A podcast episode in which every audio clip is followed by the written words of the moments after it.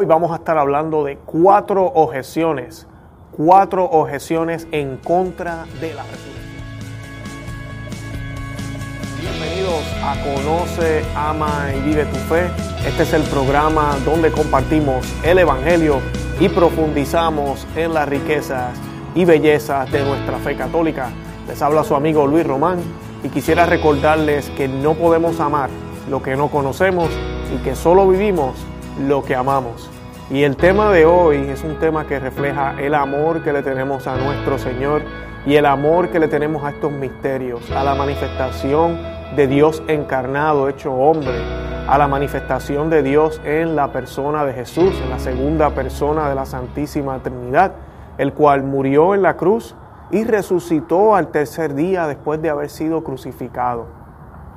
Hay varios argumentos hay muchísimas objeciones en contra de, la resurrección eh, por parte de los ateos, por parte de las ah, personas que son escépticas. Eh, también hay confusiones en el mundo eh, del cristianismo. y hoy pues vamos a estar hablando de cuatro objeciones. Este es el episodio número 37 ya. Y pues vamos a estar hablando de las siguientes objeciones. La primera es que Jesús nunca murió. Algunas personas dicen, oh, él nunca murió, por eso es que los cristianos piensan que él resucitó. La segunda objeción es que no lo pusieron en la tumba, realmente. Eh, los discípulos no sabían dónde estaba y por ende ellos pensaron que pues, resucitó. Eh, la tercera son las alucinaciones, que todo fue una ilusión, todo fue unas alucinaciones que tuvieron, eh, realmente no, no, vieron a Jesús, pero ellos pensaron que vieron a Jesús y eso es lo que utilizaron para, pues, para predicar y hacer lo que hicieron. Y la cuarta es por qué verificaron la tumba vacía. Eh, las escrituras nos dicen que Pedro y Juan y los demás discípulos también fueron a la tumba a verificar lo que las mujeres estaban diciendo. Si creían en la resurrección, ¿por qué, por qué tuvieron que hacer eso? Eh, esos son los cuatro argumentos que vamos a cubrir en el día de hoy, así que comencemos. El primero es que Jesús nunca murió y este, esta objeción ya casi no es utilizada por, por, eh, expertos y personas que, tal vez no son cristianos, pero conocen de historia y, conocen de, de cómo eran los romanos en esa época, porque realmente es ridículo el decir algo así. Históricamente está comprobado, no solo en las Sagradas Escrituras, sino en diferentes eh, medios históricos y escritos, que hubo un Jesucristo de Nazaret que murió en el año 33 y que fue muerto por los romanos, eh, que fue crucificado. Además de esto, sabemos que los romanos, no, ese no fue el primer año que ellos comenzaron a crucificar, o Jesucristo fue el primero crucificado, sino que ellos ya habían crucificado cientos de personas ya eran expertos en, hacer esto, además de que la crucifixión era una muerte dolorosa y lenta. O sea que expertos nos dicen que es imposible sobrevivir una crucifixión. La crucifixión, como ustedes saben, eh, es que colocan a la víctima en un madero con las manos extendidas, eh, la cruz, eh, los pies abajo también clavados. Y la idea de que los pies estén clavados abajo es para darle soporte a la víctima, para que, para que la, muerte sea lenta y que también sea dolorosa. La crucifixión usualmente se hacía con clavos, también hay evidencia de que se hacía a veces solamente atando el cuerpo al madero y esa persona se dejaba ahí bajo el sol, eh, sin comer, sin bebida, eh, por largas horas hasta que, hasta que muriera. los romanos, para acelerar el proceso, torturaban a las personas, los apuñalaban, los latigaban, eh, los escupían, eh, hacían muchísimas cosas para que la persona sufriera. Eh, y pues se muriera más rápido porque ellos tenían que estar ahí hasta que el individuo falleciera. si eso no sucedía y ya era tarde en el día y tenían que ya pues deshacerse del acusado o de la víctima, entonces le quebraban las piernas. Y al quebrarle las piernas lo que causaban era asfixia, porque la persona perdía el completo, eh, el completo soporte que tenía, como les estaba diciendo, en los pies. Y eso podía causar que se le quebraran los brazos, podía causar asfixia completamente y además del dolor. Eh, imagínense que le, que le quiebren a usted no una, sino las dos piernas, y no una antes y la otra después, sino prácticamente a la misma vez, eh, de una manera violenta el dolor va a ser inmenso y posiblemente eh, posiblemente no, usted si está crucificado y lleva horas ahí crucificado, pues mira, se va a morir. Así que e, esa es una. La otra es que los romanos, estamos hablando de que hoy en día la milicia es igual, un soldado se juega la vida también si dice que un individuo murió, certifica a sus capitanes, certifica a las altas autoridades que esa persona murió y resulta que no murió. Esa persona, ese soldado eh, va a ser severamente castigado, y más en la época de Cristo. Así que eh, expertos nos dicen que es, es, ridículo esta teoría de que Jesucristo no murió. Sí, todos reconocen que Él murió. La parte que no se ponen de acuerdo es si resucitó. Pero sí están todos de acuerdo que Él murió en la cruz. Así que el decir que no, mira, Cristo, los discípulos creían que Cristo resucitó porque realmente no murió, eh, no, tiene, no tiene lógica. Yo les voy a citar aquí un estudio en 1996, lo pueden eh, eh, googlear si quieren. la, American la American Medical Association ah, declaró que era imposible para cualquier víctima, e incluyendo a Jesús, el poder haber sobrevivido una resurrección en esa época, en la época de Cristo. Eh, además de esto, si vamos a considerar entonces, vamos a darle el beneficio de la duda. Sabemos ya que, no, que es imposible que hayan sobrevivido, pero vamos a, vamos a decir que Jesucristo sobrevivió. Y una de las cosas que a veces los, eh, los escépticos nos dicen en contra de la resurrección es que la Biblia dice que a Jesucristo no le quebraron las piernas, ¿verdad? Utilizan esa, ese aspecto. Y realmente la Biblia nos pone a Jesucristo en una peor posición, porque nos dice que el soldado romano no le quebró las piernas, sino que lo traspasó con una lanza y lo traspasó por el costado. Y nos dice que salió agua y sangre, lo cual es evidencia de que le traspasó el corazón. Eh, eso nos dicen eh, muchísimos doctores y, y, expertos en la materia, que el que salga agua y sangre es evidencia de deshidratación, es evidencia de coágulos en la sangre, es evidencia de muchas cosas que certifican que el individuo, cuando sucede eso, si es perforado está muerto. Y es exactamente lo que hizo el, soldado romano. Lo perforó con la lanza y se aseguró de que estaba muerto. Así que no, no hay duda de que sí, los romanos verificaron que Jesús estaba muerto. Y las escrituras lo, lo, certifican. Están ahí los evangelistas con muy, con lujo de detalle nos dicen lo que sucedió. Y sí, fue certificado por los romanos que Cristo estaba muerto. Así que eso no hay duda. Pero vamos a pretender, vamos a darle el beneficio de la duda de que Cristo no murió. O sea que de, alguna forma lo bajaron de la cruz y él se quedó en el piso muy calladito, nadie se dio cuenta que estaba vivo, lo llevaron a la tumba o al lugar donde lo iban a enterrar y ahí Jesús esperó hasta que los soldados estuvieron dormidos.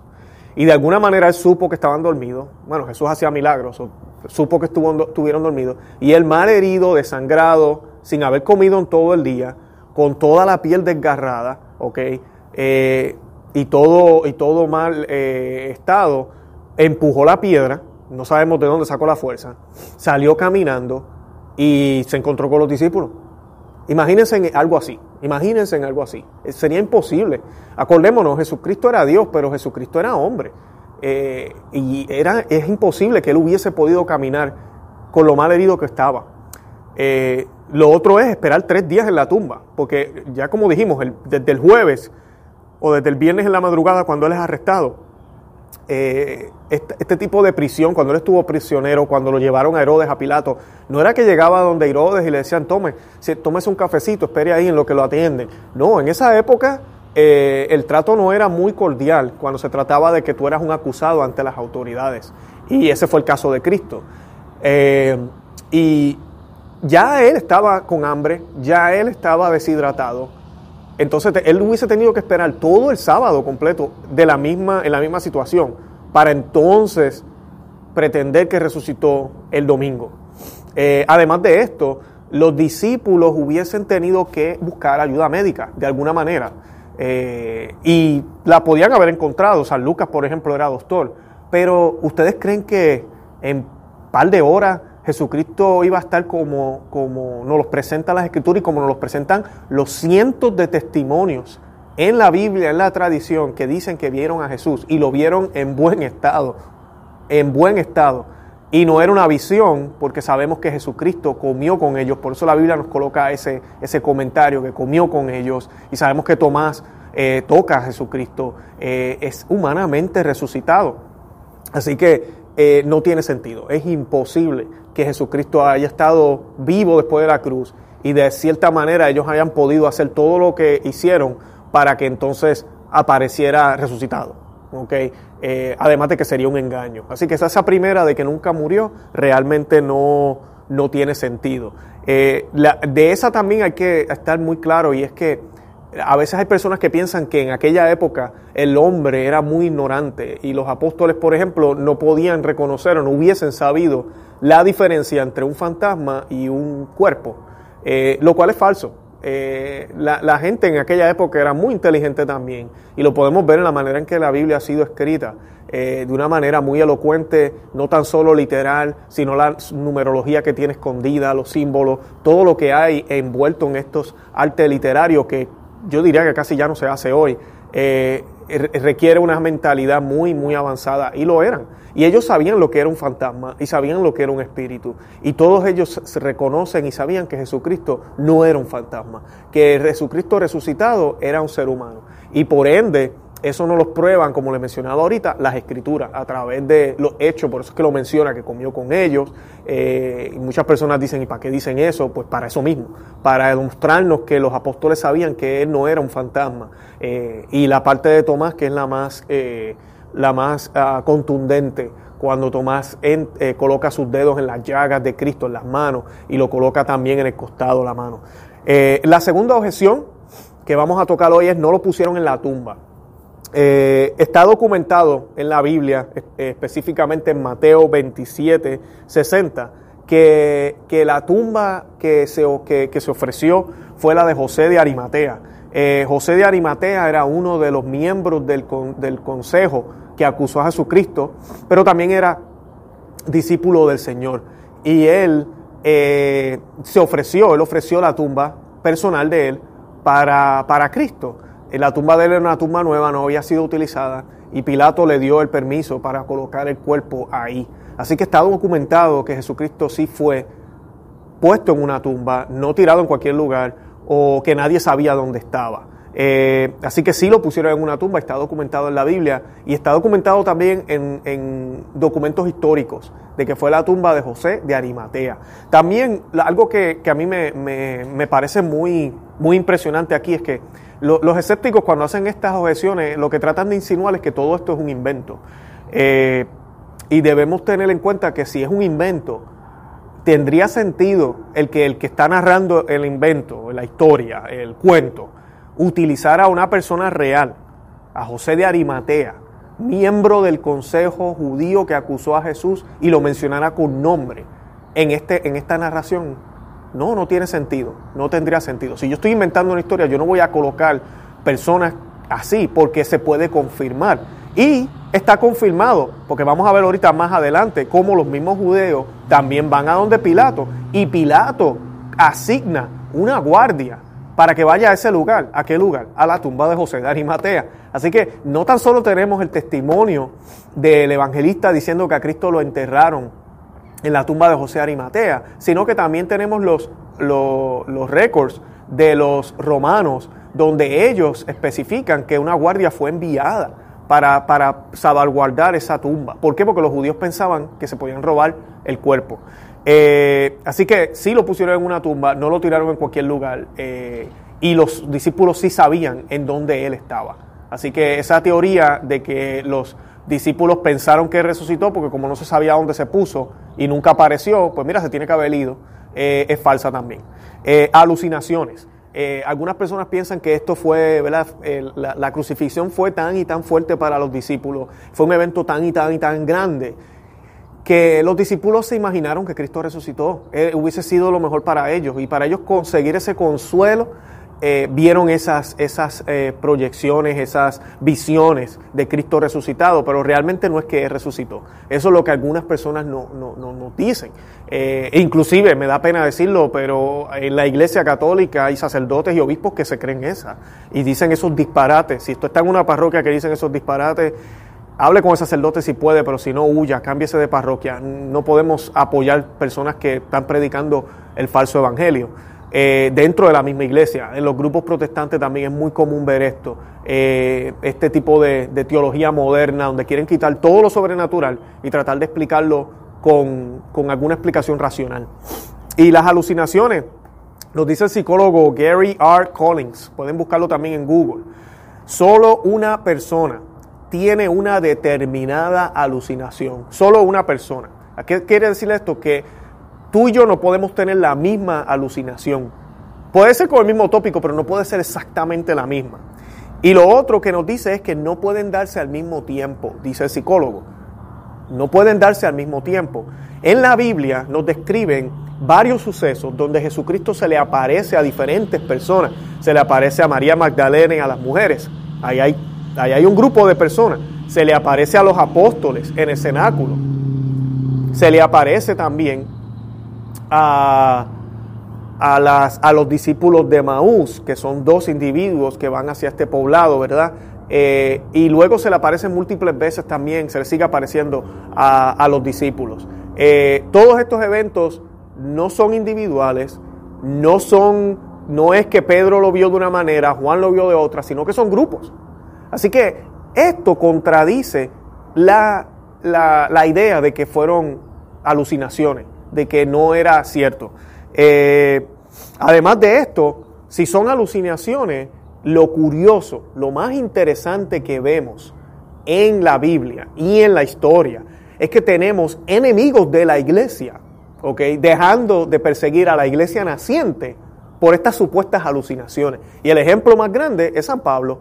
San Pablo, que era Saulo, trabajaba para eh, los judíos y, él iba detrás de todos estos que, eh, heréticos, ¿verdad? Judíos, como decía él, que estaban hablando de este supuesto Cristo que había resucitado y él estaba haciendo el trabajo de Dios. Él estaba defendiendo al Dios de Abraham eh, y Cristo se le aparece y le dice, ¿por qué me persigues? Y después de ahí ya todos sabemos la historia. San Pablo es una de las conversiones más grandes que se han documentado y él era enemigo de la iglesia. Así que si son alucinaciones, ¿por qué están sucediendo estos eventos?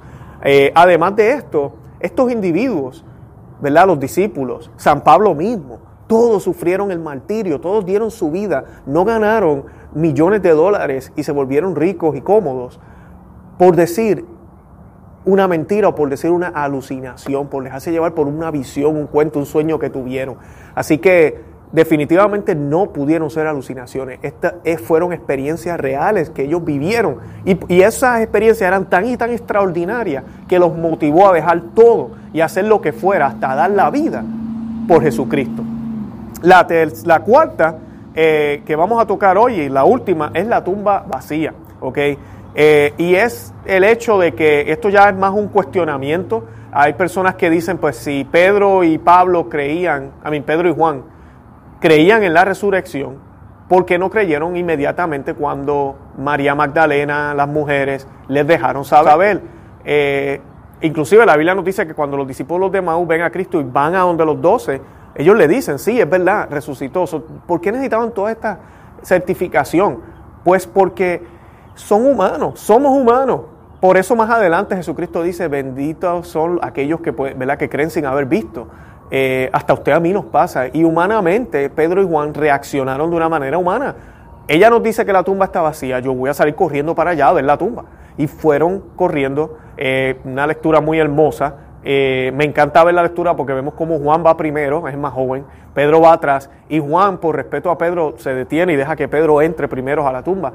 Y ellos ven en la tumba el, el, lienzo, si, no, si estoy utilizando la palabra correcta, ¿verdad?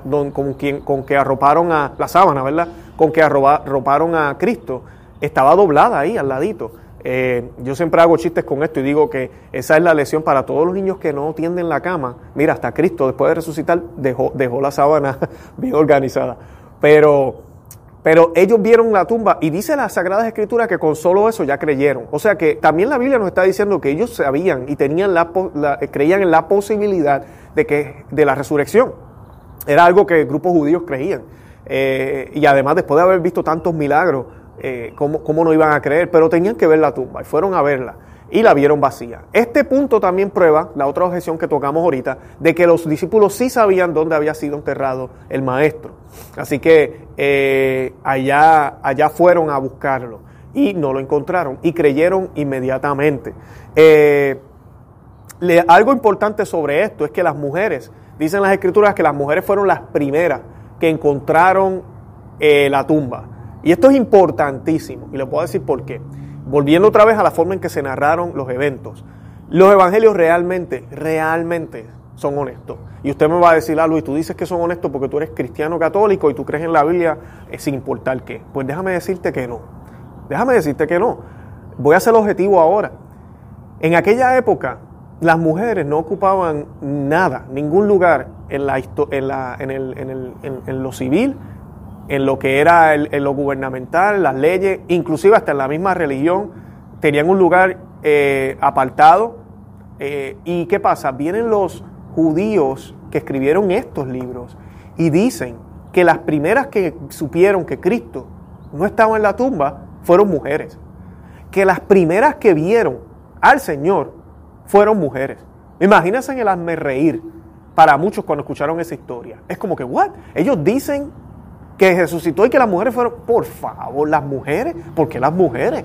Las mujeres no puede ser, eh, eh, debieron haber sido, debió haber sido Pedro, debió haber sido los discípulos, eh, pero no, fueron las mujeres. Y los evangelistas no titubearon en colocar eso, ese hecho en los libros, en los textos.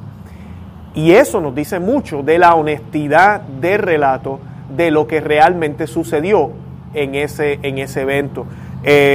Así que eh, eh, quería pues tocar ese punto porque es importante que, tengamos eso en cuenta. también nos dice que los apóstoles, y esto también es un hecho, lo sabemos, los apóstoles comenzaron a predicar en Jerusalén. Ok, si vamos a suponer que esto es una farsa, lo más fácil hubiese sido irse irse de Jerusalén, predicar. Si hubiese sido mucho más fácil irse bien lejos y decir, no, porque la tumba está vacía. Y esa gente no tiene la posibilidad de ir a revisar que la tumba está vacía. Es más, ni saben dónde está la tumba. Pero los discípulos comienzan a predicar, y eso nos lo dicen en Hechos de los Apóstoles, vemos el famoso discurso de San Pedro, y comienzan a predicar en Jerusalén, ellos no se van. Y todos estos individuos que están escuchando fueron parte de los eventos. Ellos vieron cuando crucificaron a Jesús. Ellos estaban ahí cuando lo bajaron muerto. Y ellos estuvieron ahí cuando lo sepultaron en la tumba. Ellos, después que escucharon el testimonio de Pedro y de los once, de las mujeres, de los discípulos de Mao, de los cientos y cientos de personas de San Pablo, podían ir en cualquier momento hasta la tumba y verificar y verificar si estaba Cristo ahí, y verificar quién, si alguien vio algo, y verificar todo lo que ellos estaban diciendo. Eh, así que se la estaban jugando fría los apóstoles. Era bien difícil que se pudieran inventar un cuento teniendo a todos los testigos alrededor de ellos y para colmo diciendo el cuento en el lugar donde ocurrió. Hubiese sido bien difícil. Así que eso también prueba la la, lo legítimo de la historia. De, y fue dicha y primero publicada, podríamos decir, ahí mismo en Jerusalén. Los discípulos no se fueron. Sobre la tumba vacía también se nos dicen, es una objeción muy común, ah, pues se robaron el cuerpo. Los, discípulos fueron, se robaron el cuerpo, lo escondieron en algún lugar. Y por eso es que se dice que, que, que resucitó. Y ahora ellos dicen eso y claro, la gente va allá, la tumba está vacía. Pues vamos a ver qué nos dice la Biblia, porque las Sagradas Escrituras, la Escritura, disculpen, eh, contestan esta objeción. Dice el sábado, esto es el sábado después de, de, la crucifixión. Se reunieron los principales sacerdotes y fariseos ante Pilato, diciendo, Señor, nos acordamos que aquel engañador dijo, viviendo aún, después de tres días resucitaré. Manda pues que se asegure el sepulcro hasta el tercer día. No sea que vengan sus discípulos de noche, lo hurten y digan al pueblo, resucitó de entre los muertos. Y será, el, eh, será peor que, antes. Eh, y Pilato les dijo, ahí tenéis una guardia, y asegurarlo como sabéis. Entonces ellos fueron y aseguraron el sepulcro, sellando la piedra y poniendo la guardia. Eso está en Mateo 27, 62, 63.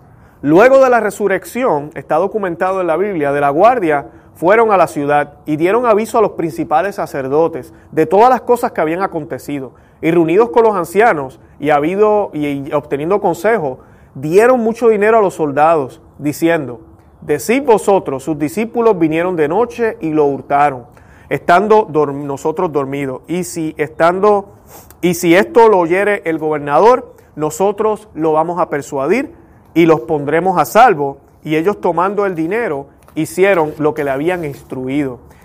Este dicho se ha divulgado entre los judíos hasta el día de hoy. Mateo 28, 11 al 15. Así que ya ahí nos contestan la objeción. Los soldados sí dijeron que habían visto a Jesucristo resucitar. Se dieron cuenta que la piedra fue movida y se asustaron. Fueron a decirle a los sacerdotes, fueron a decirle a, a las autoridades judías y ellos fueron sobornados, fueron pagados para que dijeran que los discípulos se robaron al cuerpo de Cristo. ¿Ok? Eh, vamos a analizar este, esta, esta, eh, esta supuesta teoría de que, de que el cuerpo de Cristo fue robado por los discípulos. Primero, eh, los discípulos, como ustedes saben, Pedro, Juan, todos ellos eran pescadores. Ellos no tenían ningún tipo de, de adiestramiento militar. Así que es, ridículo, yo no me imagino. Y, y no, estamos hablando de los mismos doce eh, estoy incluyendo aquí a Judas, que salieron corriendo, ¿ok? Eh, el día que arrestaron a Jesús, eh, que no tuvieron la valentía de ir hasta la cruz, solamente Juan, y esto va a sonar gracioso, pero porque iba acompañado de una mujer, que era María, obviamente la reina, y con ella pudo ir, pero tampoco eran todos unos cobardes. ¿En qué cabeza cabe que ellos llegaron, de alguna forma, tal vez con las cañas de pescar, sí podrán tener un cuchillo y todo lo demás, pero estamos hablando de soldados romanos personas que eran adiestradas por décadas desde pequeños para ser soldados del imperio romano del César. Y, y ahora están diciendo que vinieron estos pescadores de Judea y de alguna forma lograron sacar el cuerpo sin que ellos se dieran cuenta, con unas técnicas avanzadas y se llevaron el cuerpo. Es ridículo, es ridículo, es difícil de creer. Pero también una de las pruebas que tenemos sobre esto es el hecho de que este, del decir esto, prácticamente es clausurar es prácticamente eh, terminar tu carrera como militar. Imagínate, tú vas a ser recordado como el soldado el cual vinieron aquellos pescadores de Jerusalén y se llevaron a Jesús de Nazaret y te quedaste dormido, o te dieron una pela, o no te diste cuenta. ¡Wow! Qué humillación, ¿no? ¿Qué soldado con la cabeza bien puesta va a decir algo así? La única cosa que puede motivar a una persona a decir algo así, dispuesto a sacrificar su carrera militar, dispuesto a sacrificar todo, es que lo hayan sobornado, es que le hayan dado una buena suma de dinero donde él esté cómodo, ¿verdad? Y protección y todo lo demás, y diga, ok, yo voy a decir esto. Es la única forma. Así que los hechos muestran que esto fue falso, que, eh, que realmente ellos fueron sobornados por, por los discípulos. Y además de eso, el argumento más, más, más, más, para concluir este video, más fuerte que tenemos para defender la resurrección es el hecho de que Jesucristo, ¿verdad? De que los discípulos dieron la vida por Jesucristo. Nadie da la vida y como la dieron. No fue simplemente que murieron en un sofá viendo televisión o, o cómodos y pues trabajaron para Cristo toda la vida. No, los discípulos dieron la vida por el Señor en el martirio. La dieron, San Pedro la dio en una cruz también, boca abajo. Eh, algunos de ellos fueron, eh, les quitaron la piel estando vivos. Eh, San Pablo le cortaron la cabeza, como era ciudadano romano, no lo crucificaron, pero le cortaron la cabeza. Nada de eso suena bonito, nada de eso suena bien. Tuvieron presos múltiples veces, muchas de esas están documentadas en la Biblia. Si todo esto es falso y todo esto es una, una mentira, ¿por qué ellos van a hacer todo esto? A mí se volvieron todos locos. A había un virus, ¿qué pasó? Realmente eso prueba que sí era verdad. Algo sucedió. Y no tan solo eso. Estamos hablando de unos hombres como usted y como yo. San Pablo sí era estudiado, pero los demás, ¿verdad? Eran hombres pescadores. Y estos hombres cambiaron el mundo conocido cambiaron la humanidad con un mensaje que no era el mensaje de ellos, sino que era el mensaje de Dios, el mensaje de Jesucristo resucitado, un mensaje que convencía, un mensaje que, que convertía, un mensaje que después de tres, cuatro siglos de persecución, esa iglesia naciente, que fue una iglesia mártir, donde más de 29 papas todos murieron martirizados, por fin ganó esa batalla y conquistó el imperio romano. Y ahí la tenemos todavía en Roma. Ahí la tenemos todavía, la iglesia de todos los santos, la iglesia de Jesucristo, la iglesia fundada por Él, en ese Jesucristo resucitado, la cabeza resucitada. Eh, así que esa es la mejor evidencia que podamos tener. Así que no hay duda, Jesucristo ha resucitado. Y yo espero que este eh, podcast le haya servido un poquito para aprender sobre estas objeciones y si tienen algún compañero de trabajo, familiar, si usted mismo tenía dudas, que ojalá se hayan aclarado para que puedan utilizar esto. Yo voy a colocar el enlace de un artículo que yo escribí hace poquito, tiene todo este, esto que acabo de hablar de manera escrita para que lo puedan leer y repasar y también les voy a colocar otras cositas más para que puedan orientarse mejor. Los exhorto a que se suscriban a este canal aquí en YouTube, no dejen de suscribirse por favor, eh, denle a la campanita para que puedan recibir los alertas. También eh, suscríbanse al podcast si nos están escuchando por el audio eh, y también reciben los alertas cada vez que posteemos. Usualmente estamos haciendo podcast miércoles y viernes, así que usted va a ver siempre eh, nuevo material en esos dos días. Pero los exhorto a que vayan y escuchen los anteriores. Tenemos más de 70 audios eh, con mucho material sobre la fe católica, eh, la Biblia, los sacramentos y temas relacionados, la Santísima Virgen, todo eso. Eh, y también los exhorto a que nos visiten a conoceama y vive tu fe.com. Ahí tenemos más de 300 artículos también y seguimos creciendo para que usted siga creciendo en su fe, para que siga conociendo y amando su fe cada día más. Les estoy regalando un libro que se llama Maná de Aliento para el Cristiano. Lo único que tiene que hacer es busquen las notas de este podcast o de este video, dele clic al enlace, coloque su nombre e email y yo le voy a estar mandando una copia PDF completamente gratis de mi libro Maná de Aliento para el Cristiano para que nos sigamos animando, para que este, esta felicidad que sentimos después de la resurrección se mantenga, que no se nos vaya, que siempre se quede, para que el Señor siga bendiciéndonos, para que el Señor siga, eh, eh, ¿verdad? Dándonos esa, ese Espíritu Santo que necesitamos tanto. De verdad que los amo en el amor de Cristo y los espero en la próxima. Santa María, ora pro nobis.